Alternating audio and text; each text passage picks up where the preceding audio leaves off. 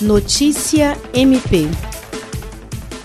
O Ministério Público do Estado do Acre conseguiu a condenação de cinco réus envolvidos no roubo em uma propriedade rural no município de Brasileia, que culminou com a morte de Raimundo Nonato Pessoa, ocorrida ano passado.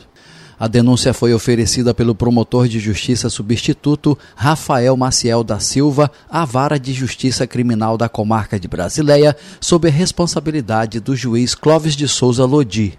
Ao todo, as penas dos cinco réus chegam a cerca de 200 anos de reclusão relativas aos crimes de latrocínio, roubo majorado e corrupção de menor.